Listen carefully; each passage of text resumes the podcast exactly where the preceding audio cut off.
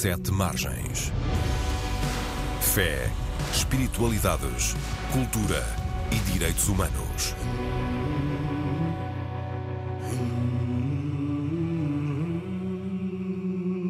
Olá, viva! Dou as boas-vindas a todas as pessoas que nos escutam no Sete Margens, programa da Antena 1 sobre fé, espiritualidades, direitos humanos e cultura. O meu nome é António Marujo, estou aqui para este espaço de debate, comentário e entrevista, promovido em parceria com o jornal digital Sete Margens, que pode ser lido e consultado em setemargens.com.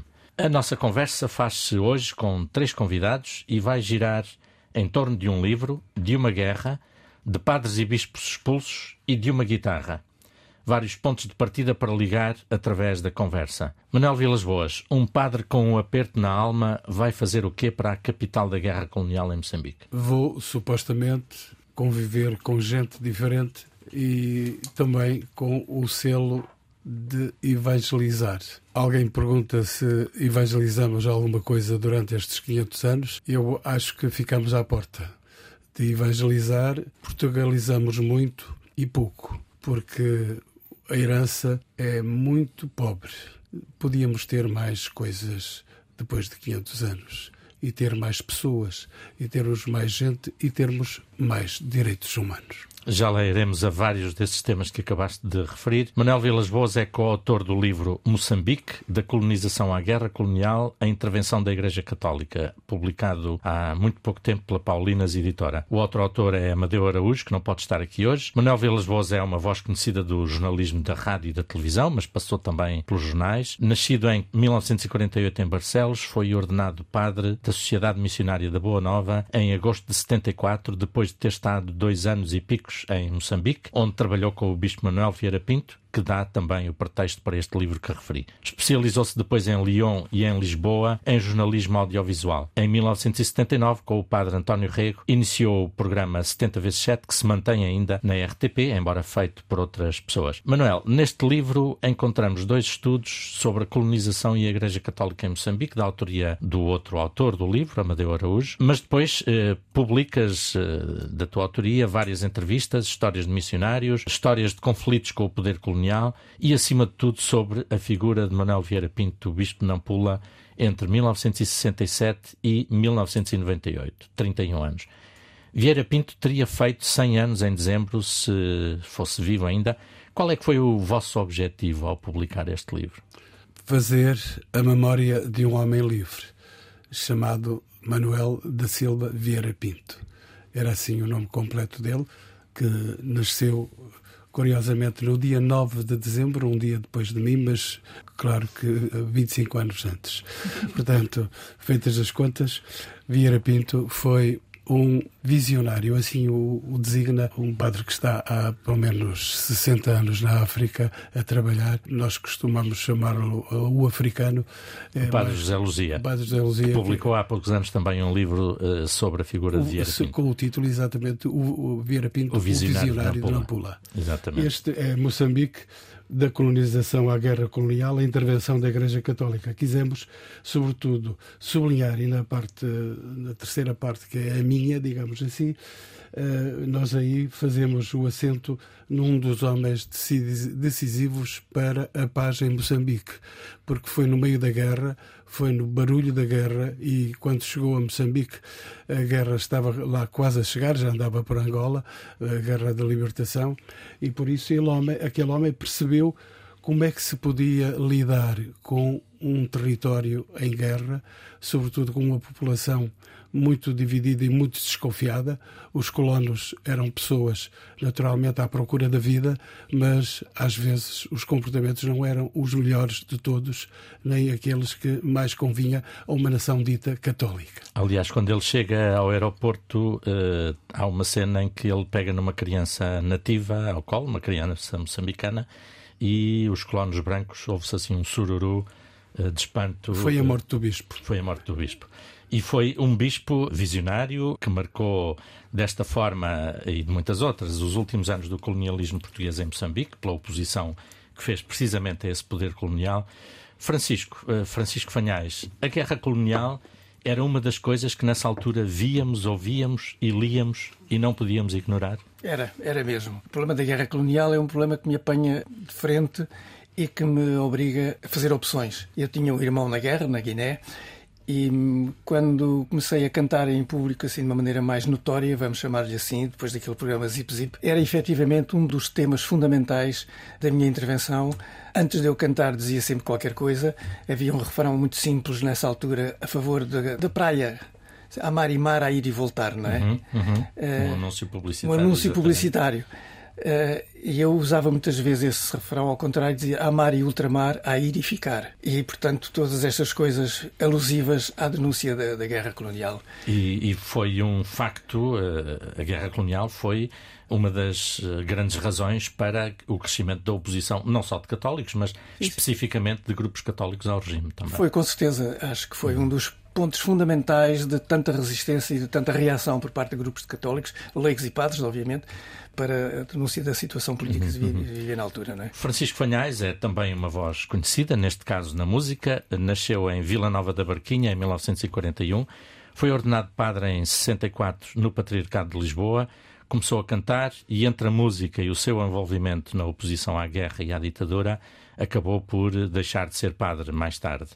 Foi também proibido de lecionar em escolas oficiais, emigrou depois para a França em 1971, regressou a Portugal após o 25 de abril de 74, acompanhou Zeca Afonso em muitas lides musicais, preside hoje, aliás, a Associação José Afonso. A Cantata da Paz, Francisco, foi uma das canções a que deste voz, um poema da Sofia de Melbreiner, com música de Rui Paz, que se tornou um hino contra a guerra colonial. Eu proponho que vamos escutar essa música. Quem nos estiver a ouvir nas plataformas digitais tem a canção disponível também nesses suportes.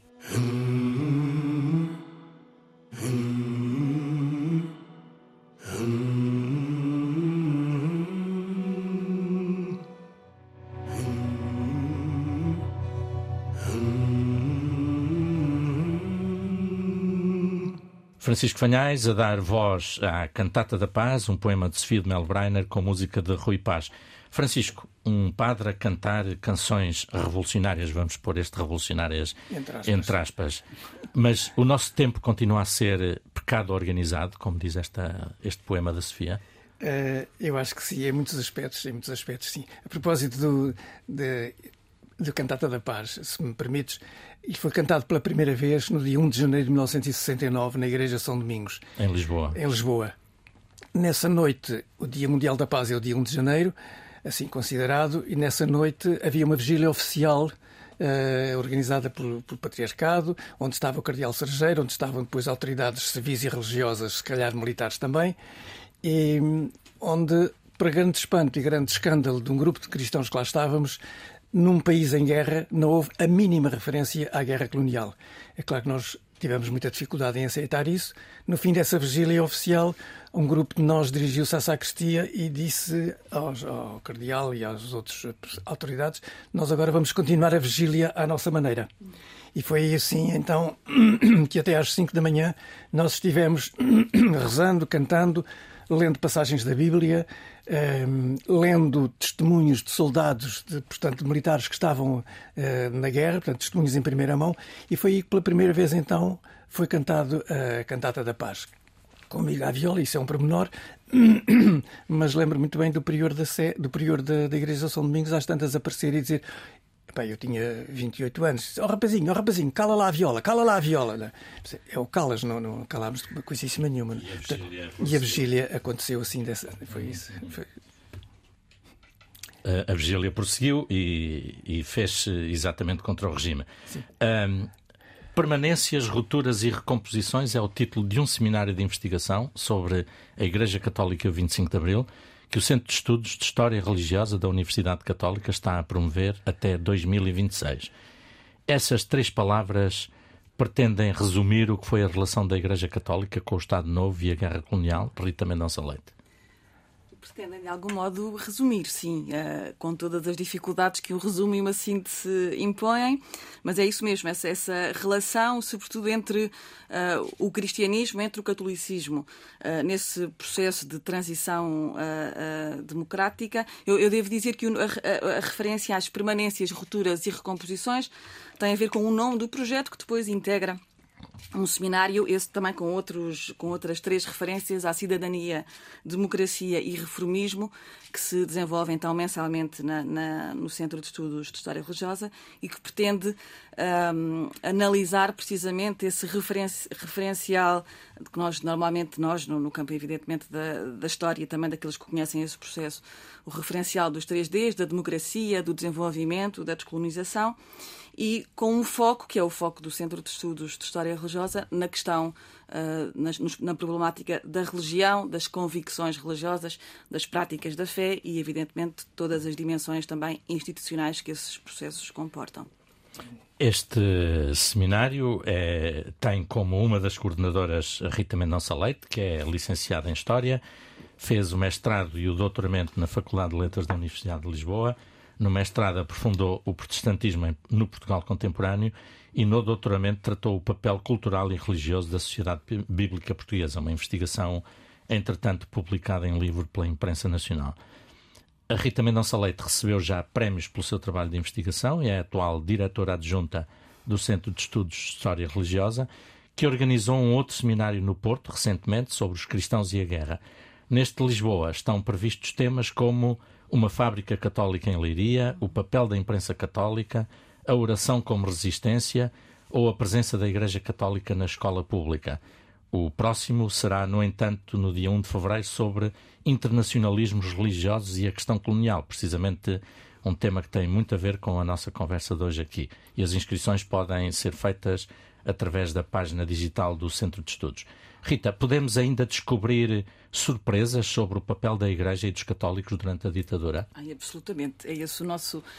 Essas surpresas, acompanhar também aquilo que é um esforço de sistematização historiográfica sobre esses temas, mas com certeza haverá uh, surpresas. Nós Ou temos... seja, temos aqui por descobrir uma complexidade muito maior do que a leitura muito simplificada da conivência e do silêncio da hierarquia católica em relação ao regime. Absolutamente, tem sido esse o nosso foco, até porque temos o privilégio de ter também uh, no centro acesso a alguns espólios pessoais e uma dimensão arquivística que é efetivamente nova, portanto, documentação que nunca foi vista. Temos agora um projeto em torno dos percursos, por exemplo, de figuras como Manuela Silva, Conceição Moita, Luís Moita, eh, que vamos, que pretendemos estudar ao longo, no, no, durante próximo, os próximos dois anos.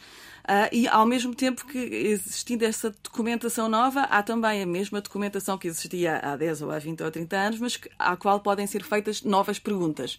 Uh, e essa, e esse, esse, essa aproximação, digamos assim, a uma história uh, aberta também permite que daí possam surgir algumas surpresas, mas, mas saindo completamente dessa, evidentemente, dessa ideia de um catolicismo que reproduz aquilo que é a aproximação ao regime do Estado Novo. Do Estado Novo.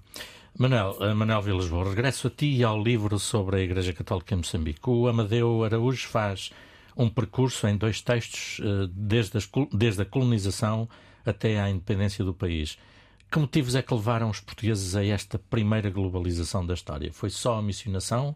Foi a procura de riqueza ou foi tudo isso e muito mais? Foi tudo isso e muito mais, sobretudo o ouro.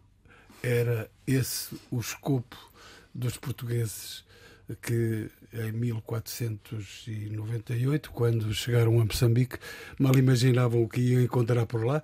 As esculturas são sempre dimensões de grande perplexidade. À procura do ouro das especiarias da Índia? Eh, pois eh, também vir com as mãos vazias não dava jeito. Não, não é? dava jeito. E sobretudo com tanta riqueza mostrada além do mar, além de fora, eh, era de facto provocador de quem quer que estivesse nesse barco. Os barcos alinharam-se, as mãos estenderam-se e fizeram o grande convênio com os árabes uma vez mais, os árabes a entrelaçarem-se nos nossos caminhos.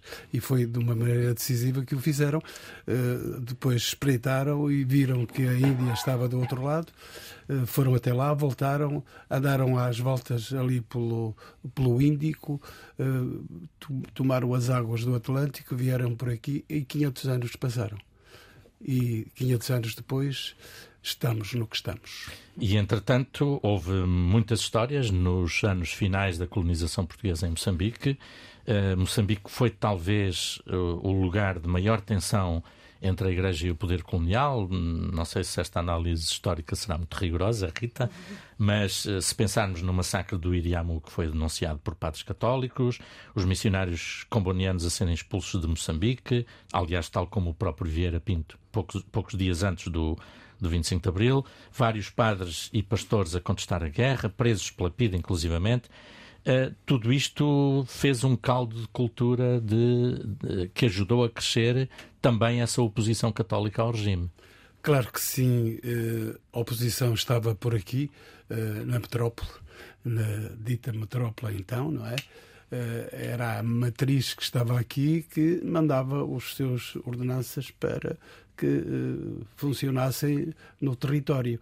Assim o fizeram, uh, mas uh, é curioso ver que Moçambique teve três grandes líderes nos últimos dois séculos, três séculos, para falarmos com o século XIX completo.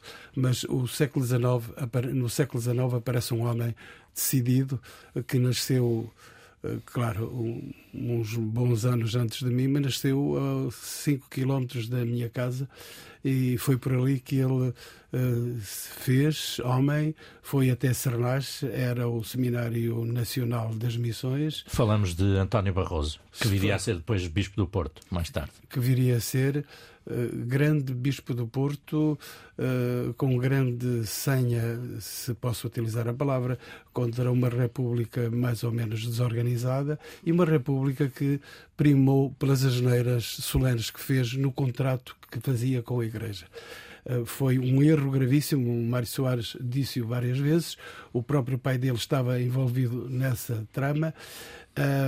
Foi um erro grave a Primeira República fazer uma guerra religiosa. Mas voltando Portugal. a António Barroso e às três figuras que ias referir. Três figuras, eh, mais. António Barroso, eh, falamos de Sebastião Soares Sebastião Rezende, Soares Rezende e de Manuel Vieira Pinto. São três homens que decidiram da qualidade da missionação em Moçambique, especialmente. Do António Barroso, século XIX, Sebastião Soares Rezende, ao meio do século XX. Século XIX, mas falamos do final do século XIX mesmo. 75. Exatamente. 1875 é aí que ele começa a missionar. Uhum. E, e é Sebastião Soares Rezende que vai dar um acento muito especial da Igreja Católica na evangelização os direitos humanos. Ele marcou absolutamente a evangelização da África e outras evangelizações. Aliás, ele foi o único bispo português que falou no concílio e falou sobre uh, a, sua, uh, a sua diocese da Beira, e onde aconteciam problemas muito graves havia a primeira dignificação, digamos, daqueles a quem uh, se chamavam os indígenas, foi necessário começar a escavar os direitos humanos, os direitos dos africanos. Ou seja, três bispos que ajudaram também a construir uma sociedade autónoma que culminaria com a independência e uma igreja autóctone. Rita, a metodologia da portugalização a que o Manuel há pouco se referia afinal falhou também por causa destes bispos? Com certeza que sim, que terá falhado também por causa da ação desses bispos. Sim, evidentemente sim. Dessa participação, no sentido de, de que contribuíram para um, para um processo, processos de inculturação que não eram compatíveis com essa portugalização. É essa a questão? Sim, sim. Sim, sim, sim, absolutamente. Sim. Eu diria há, há, pouco, quando, quando há referência histórica esse, ao caso de Moçambique, eu acompanharia uh, completamente. Acho que essa, essa é também o, a, a, posição da maior parte do, dos historiadores que se dedicam a esse, esse tema, a questão de Moçambique e, sobretudo, a questão questão colonial e ainda mais a questão da guerra, que é absolutamente uh, essencial, que evidentemente faz parte dessa questão uh, colonial, a questão fraturante e também aquela que coloca esses bispos e outros membros da hierarquia uh, eclesiástica e evidentemente grupos de leigos numa posição que, por questões de, evidentemente, de consciência, terão que posicionar-se face a esse, esse movimento de colonização versus descolonização. Embora com linguagens diferentes, obviamente. Exatamente. Vieira Pinto com uma estratégia já muito contemporânea e uma linguagem muito contemporânea também, até porque ele depois também afronta o novo poder ditatorial de Moçambique após a independência, não é? Francisco, quando muitos católicos eh, lutavam contra o regime, este regime do Estado Novo, estava em causa também, pegando ainda na, na referência que o Manela há pouco dizia, estava em causa também uma igreja que queria portugalizar mais do que evangelizar? Eu acho que sim. E por isso houve tanta reação por parte de grupos de católicos, eh, leigos e, e padres, tal como eh, inicialmente sacerdote, como diz uma vez numa biografia que, que fizeram sobre mim, inicialmente sacerdote. Mas, portanto, nessa altura éramos um grupo bastante grande que não nos conformávamos com a, com a cumplicidade e com o silêncio da Igreja em relação eh, à guerra colonial e, de maneira geral, em relação à, à ditadura e à, à, situação política que víamos nessa altura. E, éramos, e era como grupo que nós atuávamos. Eh, é interessante que eu, por exemplo, tenho aqui assim uma, parte de um, de um, documento da PIDE datado de 8 de 6 de 1970. Falamos da Polícia Política do Estado Novo. Da Polícia Política do Estado Novo, em que o posto de vigilância de Setúbal, o título é Atividade do Clero Progressista. Depois de enunciarem uma série de atuações em que eu participei e outras pessoas também, Há um, há um, parágrafo de reflexão pessoal do próprio agente da PIDE que está a escrever isto, diz pelo que há muito se verifica e as atividades atrás referidas o confirmam, as igrejas deste distrito, principalmente as que se encontram nos postos mais nevrálgicos, deixaram de ser casas de oração para serem centros de subversão, onde atuam impunemente, e dos quais os verdadeiros católicos se vão, a pouco e pouco, afastando, tomando o seu lugar indivíduos, na sua maioria conhecidos como ateus, e com determinados objetivos em vista, para os quais a religião não conta a não ser como meio para atingirem os seus fins. Portanto, a PIDA a avaliar mesmo a fé de cada um. Vê lá tu como é que as coisas. O grande reflexão. Vocês, vocês reviam-se nesse rótulo eh, utilizado mesmo pela PIDE dos católicos progressistas? É, é, o título que eles nos chamaram, quer dizer, às tantas, muitas vezes muitas outras pessoas nos, nos, rotulam como católicos progressistas. Não me incomoda coisíssima nenhuma. Pronto, é um título que passa e não oferece grande... Se fosse só para trás era pior. Pois. Mas deixa-me é... deixa ainda voltar à tua música. O Zeca Afonso escreveu-te um dia uma dedicatória que dizia Tu que cantas de fronte de faces atentas e seguras, faz do teu canto uma funda. Nesse lugar, entre outras mãos mais fortes e mais duras, te estenderei a minha mão fraterna. Canta, amigo. Um, no Sete Margens publicámos há uns meses uma extensa entrevista da Maria do Sameiro Pedro ao Francisco Fanhais, onde recordavas várias histórias com o Zeca. Queres contar muito brevemente aquela história do Zeca, leitor de São João da Cruz, que porventura muitas pessoas não conhecerão? Não, não é uma história muito completa, nem muito longa de contar é destas, destas uh, reflexões, destas. Uh, é um momento, um momento, destes momentos em que o Zeca. Uh, um, Deixa-me ver se eu me aguento.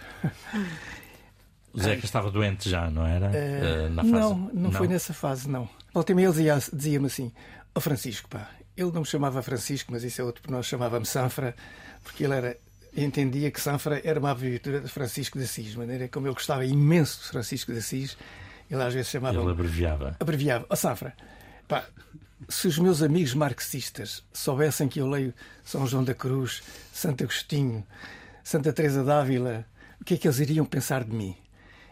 Isto é uma reflexão muito bonita que, que o Zé fez pá, e que é sintoma, de facto, de uma, de uma espiritualidade a que eu me atreveria a chamar espiritualidade laica, se isso é possível, uh, em, mas que é universal, mas que é um reflexo efetivamente de, uma, de muito mais do que aquilo que as pessoas conhecem habitualmente sobre o Zeca. Muitas vezes a gente tem uma, uma noção simplesmente do contestatário, o cantor, uh, um, o poeta fabuloso que ele é, tudo mais, mas uh, nem toda a gente se apercebe desta dimensão. De resto, a tese de doutoramento dele é sobre o Sartre, não é? sobre... Uhum. e, portanto, é, é um homem com preocupações fundas nas quais se inseria, então, se inseria então esta, esta leitura uhum. que, ele, que ele revelou uhum. do, dos, dos, muitos dos clássicos, digamos, dos, dos padres da Igreja, né? dos pensadores dos da Igreja. Místicos. É. O Francisco estará também uh, noutros espaços da Antena 1 que irão evocar o 25 de Abril nas próximas semanas e, e nos próximos dois meses. Uh, mas esta história que o Francisco Fanhais acaba de contar leva-nos à canção da Cidade Nova, um dos outros temas emblemáticos da voz e da guitarra de Francisco Fanhais, com letra de Fernando Melro e que pode ser também escutada nas plataformas digitais. Vamos ouvir.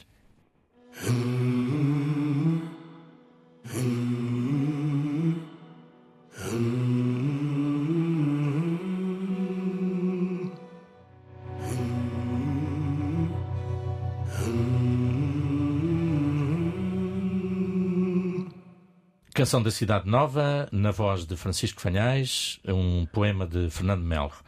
Este é um tema de inspiração bíblica. Rita, para alguém que não viveu esses tempos, este poema ainda diz alguma coisa? Claro, com certeza que sim, evidentemente. Diz muita coisa. O poema diz o, o ter ao lado o, a voz, uh, alguém que deu voz ao, ao poema e, e, sobretudo, eu por acaso queria ter aqui a oportunidade também de, de evidentemente, sou de uma geração distinta dos outros que partilham comigo esta uh, mesa. Uh, sou também de uma geração distinta de parte dos historiadores e dos colegas que no Centro de Estudos de História Religiosa têm trabalhado estes temas. Alguns deles são simultaneamente historiadores e, e testemunhas também desse e participantes, agentes ativos desses tempos. Portanto, esta tem sido também a, oportunidade para participação neste projeto, que é um projeto com, muitas, com, com, muitos colegas, para uma aprendizagem e uma, uma aproximação em relação a esse, não só aquilo que é um tema historiográfico uh, completamente essencial, mas também a um tempo que me diz e nos diz, à minha geração ainda, quero acreditar, ainda muito. Uhum. Hum, conhecendo nós, uh, falávamos há pouco da complexidade do papel dos católicos perante a ditadura. Pergunto, Rita, se faz sentido nos 50 anos de 25 de Abril, a Igreja, a sua hierarquia, pedir perdão por aquilo que muitos consideram o silêncio ou a conivência de pelo menos uma, uma boa parte da hierarquia católica com o regime do Estado Novo. Faria sentido? Ah, eu acho que se permanece, permanece uma certa ideia de que nós também falávamos ah, aqui ah, inicialmente uh, dessa conivência que, que, efetivamente em, determinados, em determinadas alturas e em determinadas estruturas existiu, se essa, essa ideia permanece, eu acho que se justifica que seja feito esse pedido de perdão em nome de um esclarecimento também daquilo que foi o papel uh, da Igreja Católica, quer naquilo que tem de permanências, quer de rupturas, quer de recomposições. Portanto, se esse pedido de perdão for também acompanhado das referências a estes católicos progressistas ao papel de bispos como Manuel Vieira Pinto, acho que fará todo fará o sentido. Todo sentido sim. E pensando nós, eh, lembrando-nos nós que o Papa João Paulo II, por exemplo, fez mais de 90 pedidos de perdão em relação a temas históricos, Manuel Vilas Boas, para ti o que é que faria sentido esse pedido de perdão também? Evidente que sim, evidente que a eh, palavra perdão eh, quantas vezes deves perdoar? Uh, recordo o programa 70 vezes 7. Uh, a verdade é que um, perdão, para mim, diz também luto. E quem diz essa palavra, quem diz essa palavra é Ramalhianes, que de facto teve a amabilidade de escrever a nota introdutória deste livro e ele, a determinado ponto, recorda que este país esta nação ainda não fez luto pela tragédia da guerra, que foi a guerra colonial. É preciso abrir as portas e soltar tudo que seja de indignação, tudo que seja de falência daquilo que foram os nossos melhores sentimentos ou os piores sentimentos, porque fizemos a guerra, alimentámo-la e sofremos-la. E agora andamos inquietos uh, com a descolonização, com ainda a lembrar-nos da colonização e não paramos enquanto, dizem os psiquiatras, fizermos o luto. Francisco, e para alguém que foi pessoalmente discriminado, excluído de algumas coisas da vida pública, inclusivamente, uhum. e da vida religiosa, eclesiástica, por causa das suas posições, este pedido de perdão teria sentido ou não? Não quero ser juiz em causa própria, mas falando, desligando do meu caso pessoal, mas apelando a tantos outros colegas que estiveram na mesma situação que eu. eu talvez eu tivesse sido um pouco mais conhecido por causa de, ter ido ao programa Zip Zip, etc. Mas eu não posso esquecer nunca daqueles outros meus colegas que sofreram e que foram ostracizados e que foram marginalizados justamente por causa das suas posições políticas e, e da contestação que fizeram à Igreja. E eu acho que devia haver, de facto, um, um, um pedido, pedido de perdão. Uhum. Não sei se, se mais tarde ou mais cedo, mais adiante do programa ou não, eu não. Uh, há aqui uma referência fundamental e muito importante, muito, muito, bonita, de resto. Já lá iremos que eu vou pedir-vos agora. Passo a uma fase final do programa, que no, na última parte eu tenho pedido aos nossos convidados que comentem uma das notícias dos últimos dias no Sete Margens, eh, onde falámos eh, nesta última semana, por exemplo, dos 30, 365, aliás, milhões de cristãos perseguidos em todo o mundo. Falámos também de uma iniciativa do Papa Francisco e do primaz anglicano para colocar bispos católicos e anglicanos a terem uh, manifestações e iniciativas conjuntas, ou, por exemplo, de uma tradução do Novo Testamento para o crioulo de Cabo Verde. Manuel Vilas Boas, queres dizer que notícia é que escolheste? 365 milhões de cristãos perseguidos. Uma das que referi, é portanto. muita gente, é um sinal eh, incrível do nosso tempo como é que há tanta intolerância religiosa em todo o mundo. Falamos de 15% dos cristãos de todo o mundo. Eh, isto, este número é divulgado pela organização Open Doors e a tendência, segundo o relatório divulgado há dias, é mesmo para aumentar esta, esta tragédia, esta perseguição. Na Nigéria e no Paquistão é onde há mais violência anticristã. Está organizada a violência anticristã. E, Esses são dados, aliás, constantes de relatórios vários sobre, sobre dados, o tema da liberdade E dados últimos, teremos também que falar do sangue que os missionários deixaram ficar nas suas terras de missão. Foram 20 missionários católicos em 2023. Mortos em Foram 2023. Mortos Francisco, e posso-te pedir eh, uma notícia que tenhas escolhido no Sete Margens nestes dias? Sim, talvez por eu gostar muito de música, fui sensível é uma notícia de que fala de jovens músicos, já uma notícia de agora. É já, dias, já dá dias. coisa de duas Mas semanas. É uma notícia que fala de jovens músicos da favela do Rio que formam a chamada Orquestra Maré do Amanhã projeto social implementado numa das mais violentas favelas do Rio de Janeiro. Depois, estes jovens músicos, depois de terem dado um concerto para o Papa Francisco recentemente. Aqui na Jornada da Juventude em Lisboa. Terão um concerto no dia 2 de fevereiro, pelas 19 horas, no Teatro Tivoli. Portanto, em, Lisboa, Lisboa, também. Portanto, quem o criador deste projeto é Carlos Prazeres, filho do maestro português Armando Prazeres, assassinado na favela da Maré em 1999. Portanto, Carlos Prazeres decidiu levar às crianças daquela favela instrumentos musicais em, vez, vez de em vez da vingança. Já tinha havido aqui uma referência a este projeto, fica outra e outra, outro convite a quem nos ouve para estar nesse concerto, se assim o desejar. Uhum. Finalmente, uh, Rita, uh, Há uma notícia do Sete Margens que tenha chamado a atenção? No meu caso, tem a ver uh, diretamente com os temas que eu estudo, que são os tamanhos da diversificação do cristianismo a, a, em Portugal, e por essa razão não resisti a comentar a notícia da vinda de Justin Welby, o arcebispo da Cantuária e líder da Comunhão Anglicana cá a Portugal, a propósito, ou no contexto da realização, da, da, da celebração do centésimo sínodo diocesano da Igreja Lusitana Católica Apostólica Evangélica, que é uma igreja eh, protestante, digamos assim, histórica e que integra a comunhão, a comunhão anglicana. E é a primeira vez que Justin Welby vem, vem a Portugal. Isto acontece no fim de semana 17 e 18 de fevereiro.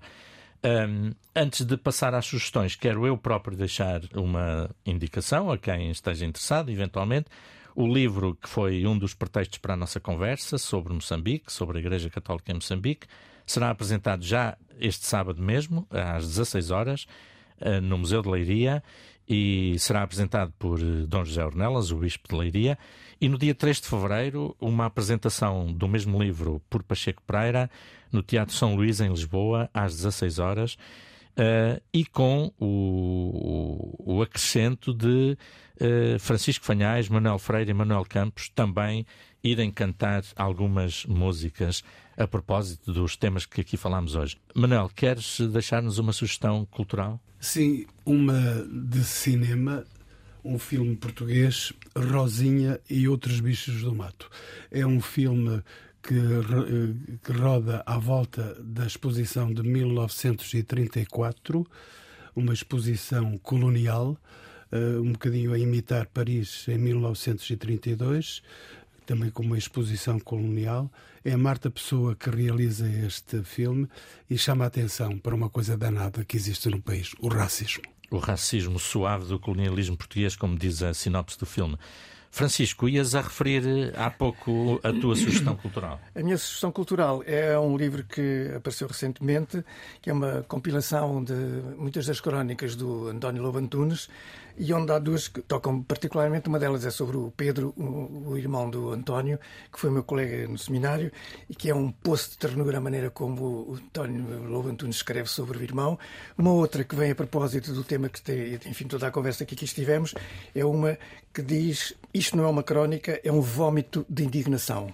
Não perdoa a Igreja, é o princípio da, dessa, desse texto, nunca ter pedido perdão aos portugueses pela sua colaboração ativa com a ditadura e as iniquidades decorrentes dela, a sua total indigência desde a primeira hora com a injustiça, a crueldade, a desigualdade, a intolerância, os campos de concentração, a monstruosa polícia política, a violência da censura, etc, etc, etc. Portanto, António Lobantunes também estaria, também responderia sim à pergunta que fiz há pouco. É, são duas das 200, quase 200 crónicas publicadas entre 2013 e 2019 na Visão. Uh, finalmente, Rita, qual é a sugestão? Eu proporia uma visita a um dos três polos do Centro de Conhecimento Luísa Andaluz, que foi a fundadora de uma congregação religiosa feminina, que são as Servas de Nossa Senhora de Fátima. Interessantíssimas o percurso desta, desta congregação, que fez também o ano passado 100 anos, já foram criadas em 1923, e estas três casas procuram, como diz a congregação, comunicar a história, a espiritualidade e o trabalho dessa congregação, que teve também um papel muitíssimo importante no contexto moçambicano, que há pouco nos eh, referimos, e, e precisamente a sua fundadora, no contexto. muito atenta também às necessidades das jovens uhum. da, da, sua época. Da, e, das, e da mulher na igreja. E da mulher. Muito obrigado. Isto hoje é um programa riquíssimo de sugestões, uh, riquíssimo de reflexões e comentários. Agradeço-vos aos três esta participação e todas estas vossas ideias. Agradeço ainda também ao João Carrasco o cuidado técnico desta emissão, ao Carlos Jorge Antunes a produção do programa Despeço-me aqui com a promessa de voltar à emissão na Antena 1 na próxima sexta-feira depois da meia-noite, ou sábado depois das zero horas. Até lá, a informação, os comentários, o debate sobre estes e muitos outros temas ficam disponíveis na RTP Play, nas plataformas digitais ou em setemargens.com. Até breve.